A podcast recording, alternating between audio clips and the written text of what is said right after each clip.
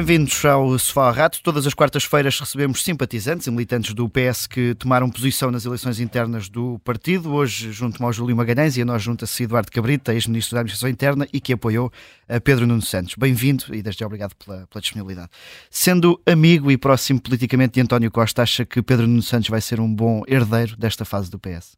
Bom dia, Miguel. Bom dia, Júlio. Bom dia. Uh, o PS é um partido republicano, portanto não se coloca a questão propriamente de, perceba simbologia, eh, sucessão, herança. Há uma uh, evolução que responde a uma situação política uh, totalmente inesperada, e aliás única em 50 anos de democracia, de uh, um governo que cessa funções, não por mérito da oposição ou por decisão do Presidente da República, mas que cessa funções por um parágrafo de um comunicado da Procuradoria-Geral da República.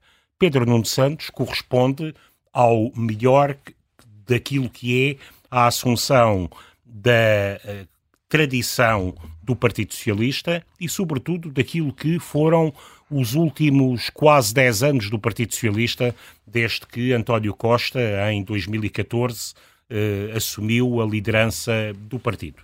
Naturalmente, haverá elementos uh, diferenciadores, porque uh, o, mundo não para, o país não para, há sempre novas questões, uh, há uma dimensão também inovadora, de marca que sempre um novo líder político, sobretudo tendo a oportunidade de o demonstrar como primeiro-ministro, como desejo a partir de abril do próximo, do próximo ano, mas eh, julgo que eh, corresponde aqui a este eh, aprofundamento de um caminho que eu estive na coordenação política, enquanto ministro adjunto, na coordenação política do início do, do, do ciclo político em, 2000, em 2015, antes de, transitar para a administração interna, bom, e pude aí testemunhar o papel importante que Pedro Nuno Santos teve, contribuindo para algo que é essencial.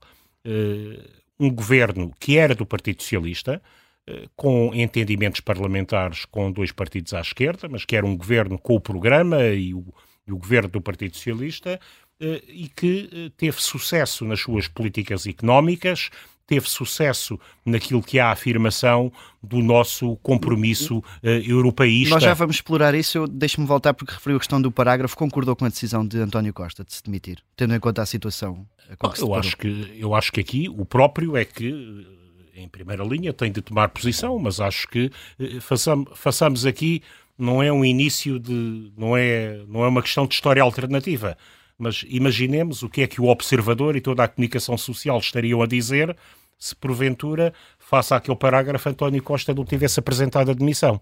Não, é um exercício que, uh, enfim, em que a criatividade, uh, portanto, acho que as funções públicas exigem uma dignidade que, que as coloque acima de qualquer dúvida e, portanto, aquele parágrafo que, no fundo, não tem substância concreta, conhecida, Uh, mas uh, cria ali uma, uh, uma dúvida que é incompatível com o exercício de funções até 2026, como num quadro de normalidade do ciclo político aconteceria. Já agora, António Costa também era, tal como para Marcelo, o seu favorito a continuar na liderança do PS e do Governo?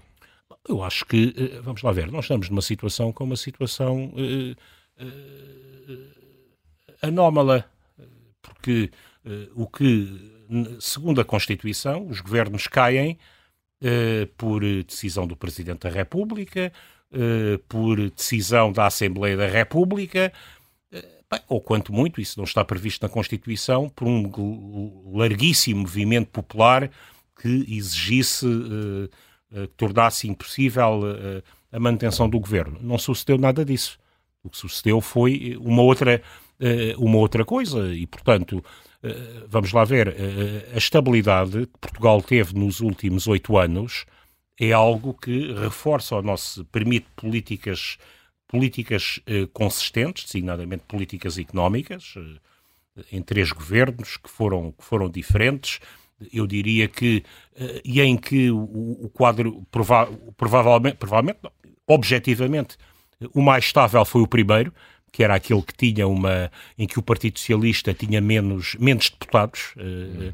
E é por isso que o PS não deve ter receio em voltar a um quadro desses, se for necessário. Repare, não é, a história não para e, portanto, não há aqui nenhum manicaísmo de dizer ah, tem que ser assim. Não, não tem que ser assim. Agora, não faz é sentido uh, nós, nós voltarmos a uma situação anterior a 2014. Em 2014 houve uma. Em, em, estou a, a, dar aqui como ponto de mudança, porque António Costa foi claro, provavelmente muitos não acreditaram que fosse verdade, eh, mas foi claro naquilo que disse, participei nesse processo, no que o diferenciava de António José Seguro no processo das diretas do Partido Socialista, no seu posicionamento eh, eh, político. Mas em 2015, o, o que tivemos aqui foi a, a, afirmação de uma solução política numa eleição em que fundamentalmente o que estava em causa é se queríamos ou não que aquele modelo de governação de quatro anos, Passos Coelho, PST-CDS, eh, eh, continuasse. Portanto, eh, nós tivemos três soluções diferentes nestes três governos, em termos. portanto, agora, o que não podemos é estar à partida, mas esse debate, de alguma maneira, acabou, a, acabou no, no, fim de semana passado, quando o Partido Socialista, eu diria, de algum modo, renovou eh, a sua decisão de 2014 e não voltou atrás, não é? Portanto, não há... Eu estou não, à vontade, defendo, aliás, que deve haver áreas de, que são de, áreas em que deve haver não só diálogo, mas entendimentos uhum. com forças da direita democrática, designadamente com o PSD.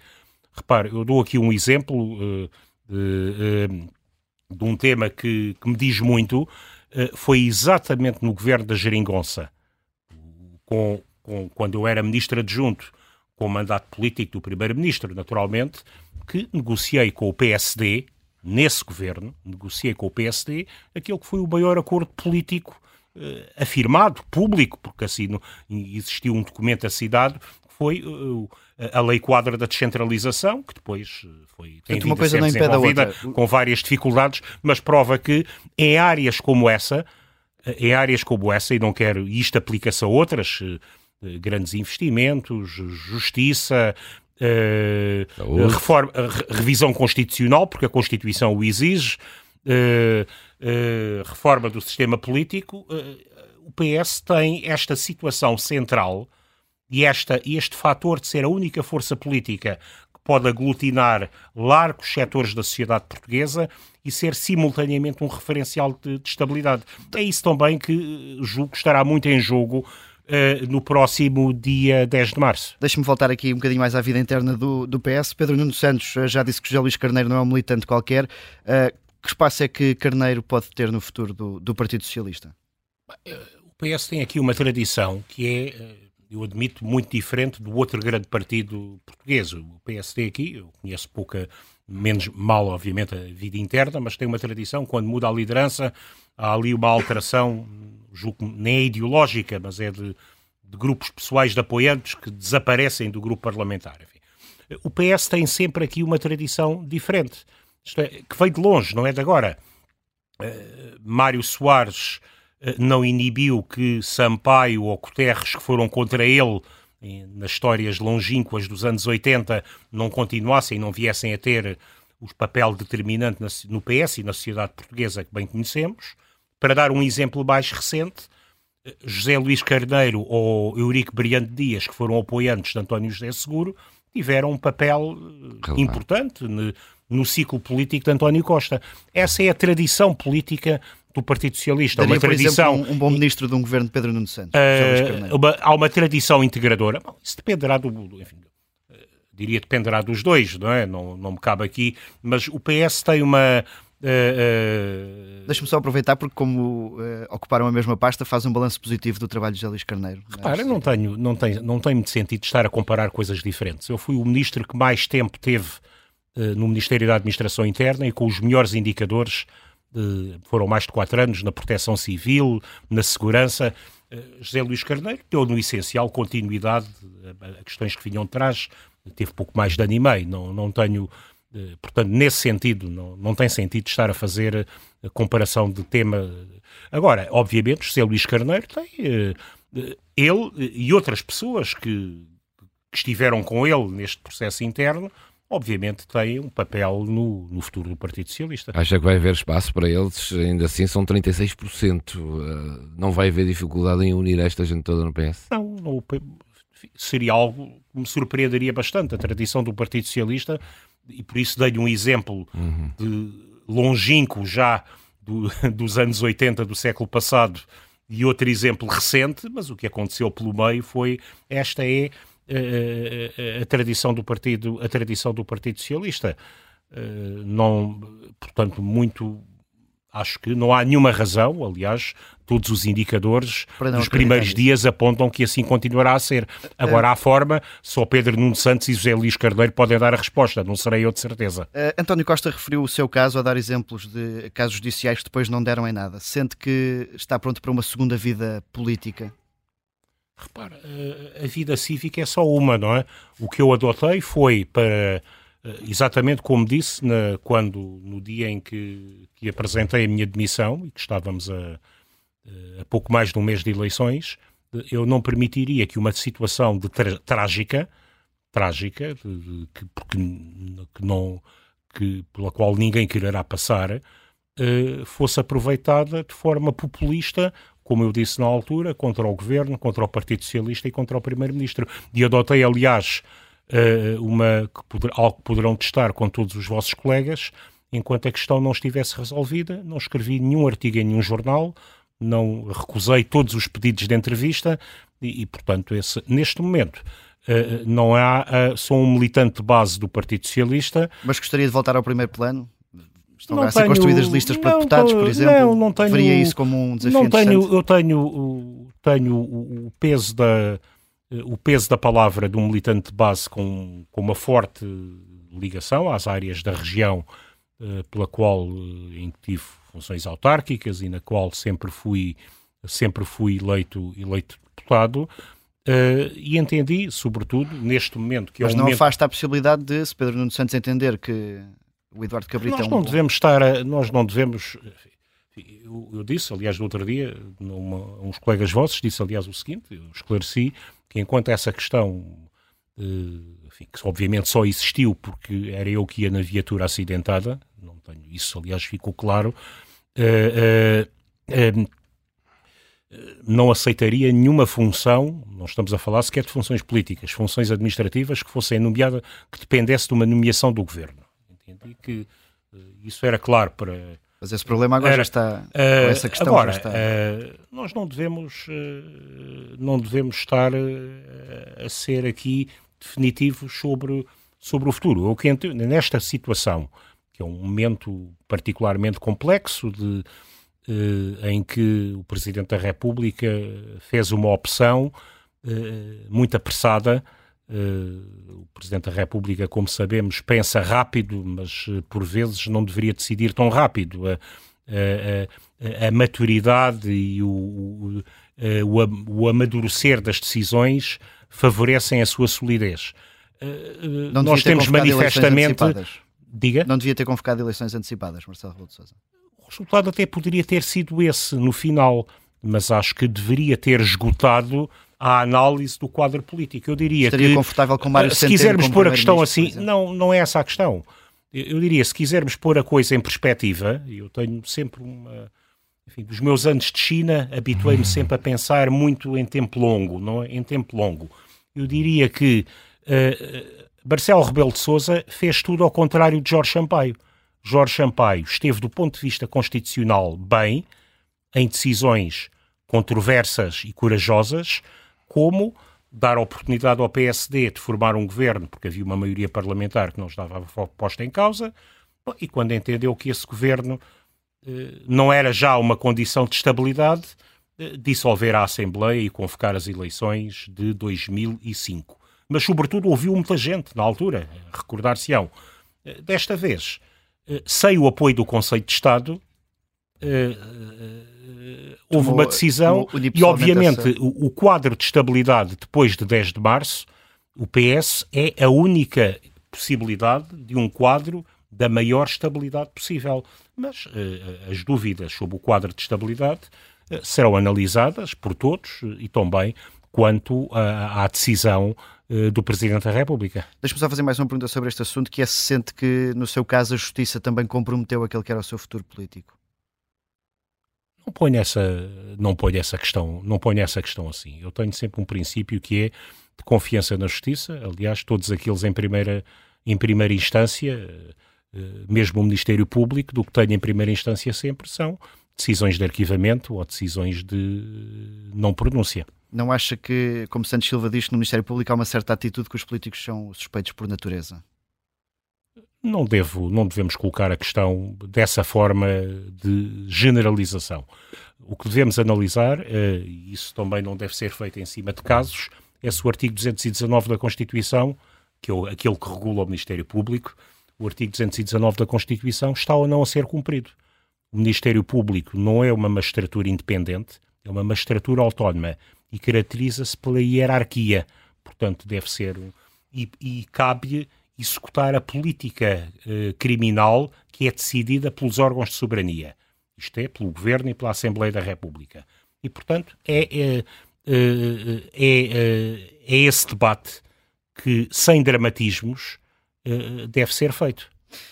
Vamos às hipóteses de Pedro Nuno Santos. Nunca um, secretário-geral acabado de eleger conseguiu ganhar as eleições legislativas seguintes, num curto prazo de tempo. Acha que não é verdade, tem não é essa... verdade, António Sócrates, António... José Sócrates fê-lo. Mas acha que é repetível essa maioria absoluta de, do Partido Socialista? Bom, o PS quererá o, o melhor resultado possível. Obviamente, a maioria absoluta foi para muitos a de, a de 2022. Eh, foi para muitos uma grande surpresa naquela noite, não é? Face a tudo aquilo que andava a ser dito nas, eh, nas, semanas, nas, nas semanas anteriores. Eu acho que o Partido Socialista eh, não deve afunilar a sua preocupação numa ansiedade em torno de uma maioria absoluta, que, é, que aliás o sistema, o nosso sistema eleitoral foi criado para dificultar. Mas não acha uh, que houve um divórcio entre as pessoas e o PS, apesar dos problemas da maioria absoluta? Não, não, isso? não vejo, não vejo isso. Todas, uh, todos os, uh, todos os, apesar de, como diz, de, dos chamados ditos, ditos problemas, o que vejo na generalidade das sondagens é o Partido Socialista, ao fim de oito anos, a liderar as, as, as, sondagens e o que vejo é, eh, não me devo pronunciar sobre as, eh, aquilo que são as expectativas dos eleitores de direita, mas diria que uma manifesta falta de fé eh, na sua, no seu, no candidato do maior partido de direita. Isto é, o que nós vamos ter é o Partido Socialista que reunirá o pleno, o quase pleno dos votos do centro não só dos socialistas e sociais-democratas, mas diria mesmo face à radicalização à direita hoje, que é algo que não se passa só em Portugal, da direita democrática. Acho que Pedro Nuno Santos consegue esse centro político? Eu acho, que, eu acho que naturalmente sim, porque o que nós temos hoje é uma situação de muita fragilidade, eu diria de quase guerra civil dentro da direita, que vai disputar, temos pelo menos três partidos que vão, vão disputar os mesmos votos eh, e, nunca, num, e numa corrida eh, que cria eh, e o único laboratório que temos, que é o laboratório dos Açores, prova que é uma corrida que é uma relação que não corre bem, não dá garantias. Aliás, ontem Passos Coelho adensou, eh, adensou os problemas da direita, uh, ao vir abrir a porta, dizendo que um pouco, a expressão não foi essa, mas foi quase essa, dizendo uh, algo semelhante a que André Ventura às vezes dizia, que é para afastar o Partido Socialista da área do poder, eh, todos os sacrifícios são, são possíveis, até esse de um entendimento com a direita radical e a extrema-direita. Portanto, eu acho que neste quadro, por um lado, a estabilidade, o PS vai agrupar a quase plenitude do voto de esquerda, mas acho que mesmo pessoas com posicionamento, eu diria, liberais europeus, e não estes liberais, liberais que têm a, o posicionamento que tem no, no Parlamento Europeu, os, eh, a maioria dos partidos liberais, eh, mesmo pessoas com a chamada perspectiva social cristã, isto é, preocupados no... com uh, a mensagem da doutrina social da Igreja, só no Partido Socialista poderão é encontrar uh, uma esperança de, uh, de verem refletidos os seus anseios. Obrigado, Eduardo Cabrita. Chegamos Obrigado. ao fim do, do nosso tempo. O Sofá Rádio está de regresso na próxima quarta-feira.